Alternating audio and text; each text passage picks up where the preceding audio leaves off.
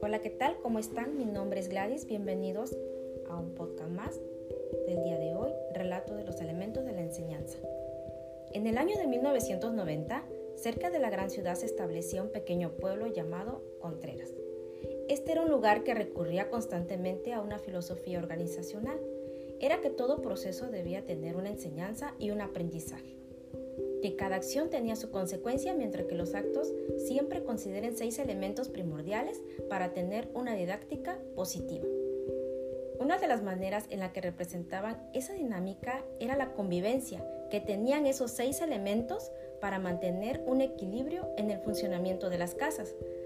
Cada hogar contaba con un docente, que tenía el rol de enseñar lo que conocía, mantener el liderazgo y modificar la forma de realizar cada tarea.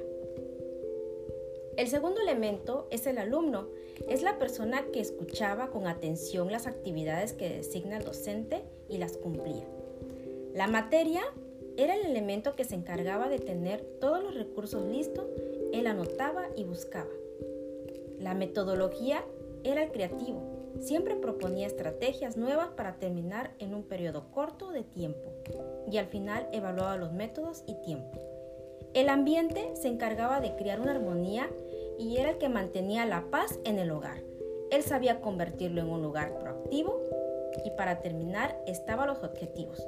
Quien tenía el deber de que todos tuvieran una enseñanza y un aprendizaje, que los procesos fueran correctos y si había un fallo, metodología se encargaba de cambiar las estrategias. Y así al final del día, los docentes de cada casa se reunían para saber si habían logrado un aprendizaje significativo. De mi parte, es todo. Agradezco que hayan escuchado mi podcast explicando los seis elementos de la didáctica a través de un relato.